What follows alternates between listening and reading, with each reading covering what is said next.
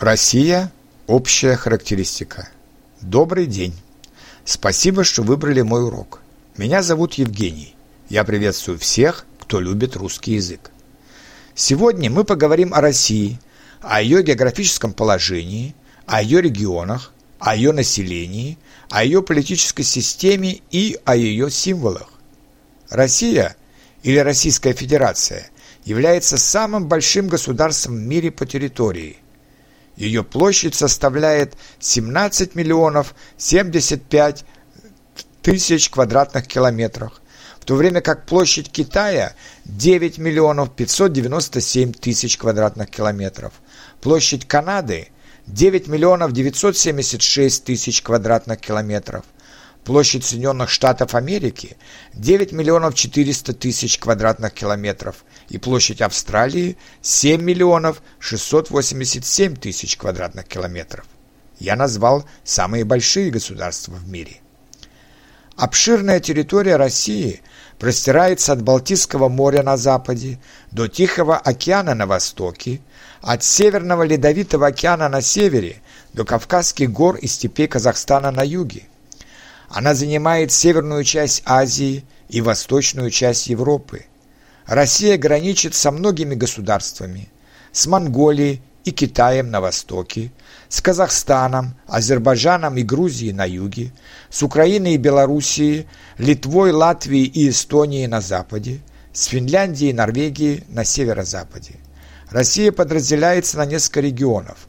В центральный регион входят такие города, как Москва, Владимир, Рязань, Орел, Воронеж, Курск, Белгород и другие. Это наиболее населенная часть России. В северо-западный регион входят такие города, как Санкт-Петербург, Великий Новгород, Псков, Калининград, Мурманск, Петрозаводск и другие. На юге России мы найдем такие города, как Ростов-на-Дону, Краснодар, Сочи, Ставрополь, Таганрог. Многонаселенным является также Северный Кавказ с такими городами, как Грозный, Махачкала, Нальчик, Карачаево-Черкесск. Волжский регион является главным промышленным центром России с такими городами, как Ярославль, Кострома, Нижний Новгород, Казань, Самара, Ульяновск, Волгоград и Астрахань. Волга придает дополнительную красоту этому району. Не менее важным промышленным центром России – является Уральский район, где находится много военных заводов, которые помогли выиграть Вторую мировую войну против Германии или, как у нас говорят, Великую Отечественную войну. Здесь расположены такие города, как Екатеринбург, Челябинск, Пермь, Омск, Оренбург, Уфа и Магнитогорск. Большую территорию занимает Сибирь, которая делится на три части – Западная Сибирь с такими городами, как Новосибирск, Барнаул, Томск, Тюмень, Красноярск, Восточная Сибирь с Иркутском, Читой, Якутском и Улан-Удэ, и Дальний Восток с Хабаровском, Владивостоком, Магаданом, Благовещенском и Петропавловском-Камчатским. Население России составляет свыше 142 миллионов человек – из которых 80% русские. В то же время Россия – родина для таких народов, как татары, башкиры, буряты, калмыки, чеченцы, осетины, чуваши, мордвины, удмурты, коми, народы Дагестана и еще около ста национальностей. Однако население располагается неравномерно. В европейской части – составляющей 25% территории, проживает почти 85% населения. На севере Сибири один человек приходится на десятки квадратных километров территории. В целом различные нации относятся дружелюбно друг к другу, однако мы не можем забыть две русско-чеченских войны и общую напряженность на Северном Кавказе. Сейчас Центр старается выделить больше денег на развитие этого региона, но остается впечатление, что большая часть этих денег разворовывается и не служит цели развития района. Из огромной территории климат и природа в различных частях страны резко отличаются друг от друга.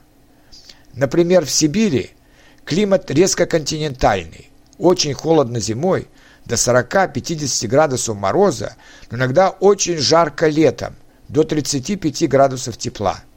Снег здесь начинает выпадать в сентябре и лежит до конца апреля. В европейской части климат более мягкий, зимой около минус 10 градусов, летом в среднем плюс 25-28 градусов. Но лето 2010 года все запомнили как аномально жаркое, с температурой до 40 градусов, с большим количеством лесных пожаров. Леса в России занимают около 40% территории. Особенно густые леса расположены на севере Урала и в Сибири, так называемая тайга, когда можно пройти 100 километров, а лес все продолжается. В лесу много диких животных – волки, лисицы, медведи, лоси, олени, кабаны, зайцы, рыси, а на Дальнем Востоке еще сохранились тигры и леопарды. На территории России есть две больших равнины – среднерусская равнина и западно-сибирская низменность. Есть несколько горных хребтов – Кавказ на юге, Урал между европейской и азиатской частями, Алтай и Саяны в Сибири. Две самых высокие горы Кавказа, Казбек и Эльбрус, превышают 5000 метров над уровнем моря. На территории России есть многоводные реки и глубокие озера – Самые длинные реки – Волга в европейской части страны, Обсерт и Шоум, Енисей, Лена и Амур в азиатской части. Самые большие озера – Каспийское море, Ладога и Байкал. Глубина Байкала свыше 1600 метров. В нем больше воды, чем во всем Балтийском море. Россия богата минеральными ископаемыми.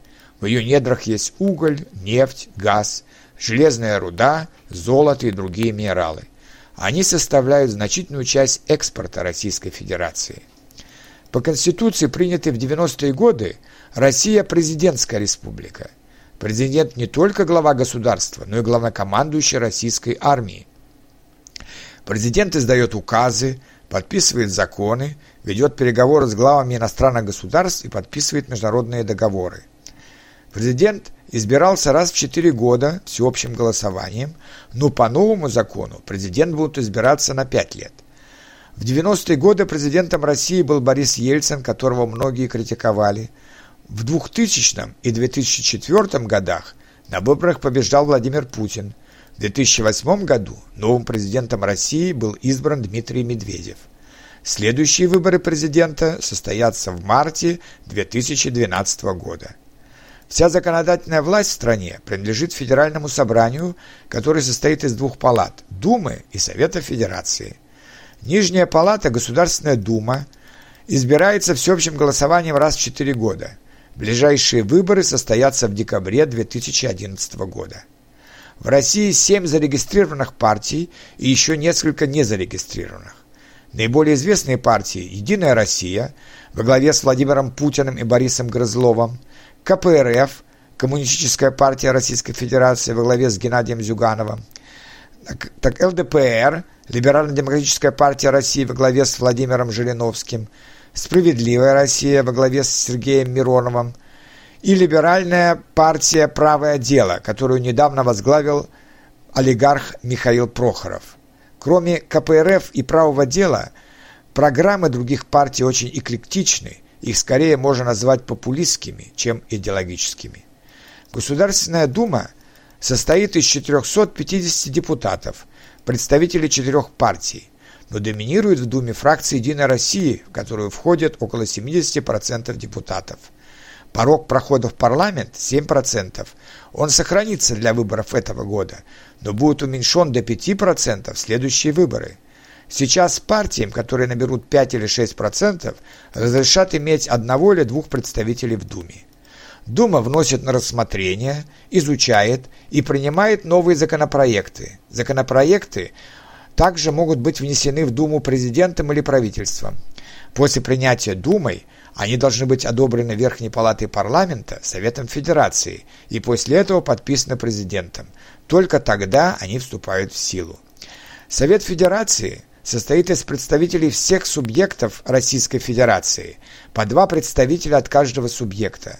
Всего в России свыше 80 субъектов, куда входят автономные республики, края, области и национальные округа.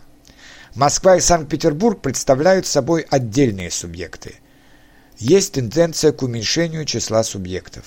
Исполнительная власть Исполнительная ветвь власти представлена президентом и правительством. Кандидатура премьер-министра вносится президентом для утверждения в Думу, а Дума утверждает или не утверждает его кандидатуру. При неутверждении президент представляет другую или ту же кандидатуру на пост премьер-министра для повторного утверждения. Если Дума три раза отклоняет кандидатуру премьер-министра, президент может распустить Думу и назначить новые выборы. Большое влияние играет также администрация президента, которая готовит новые указы для президента, следит за исполнением старых его указов и тем самым в какой-то степени контролирует правительство. Вся страна поделена на 8 округов, в каждом из которых есть представитель президента, который следит, как выполняются указы и распоряжения президента на местном уровне. Важную роль в российском государстве должны играть верховные и конституционные суды. Они представляют юридическую ветвь власти. Однако многие считают, что судебная система в России еще не является полностью независимой, а наоборот часто зависит от местной или федеральной исполнительной власти. Как пример приводит дело Михаила Ходорковского. Причем почти все согласны, что он в той или иной степени виноват – но большинство удивляется строгости приговора. Недоразвитой остается в России система местного самоуправления.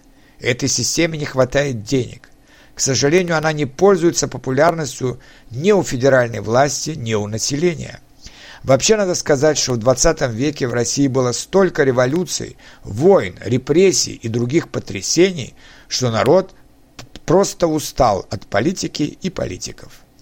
Несколько лет назад в России была создана общественная палата, куда вошли видные представители общественности, которые дают оценку положению в стране, инициируют новые законы или оценивают уже принятые Думой.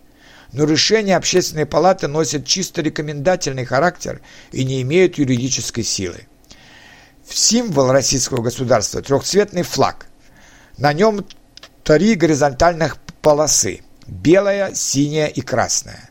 Белый цвет символизирует мир, синий – верность, а красный символизирует мужество. Герб России – двуглавый орел, происхождение которого связано с Византией. Москва всегда считала себя продолжателем византийского государства и его православной религии. На сегодня все. Спасибо за внимание. Если у вас есть вопросы, задайте их на форуме или пошлите мне. Всего доброго!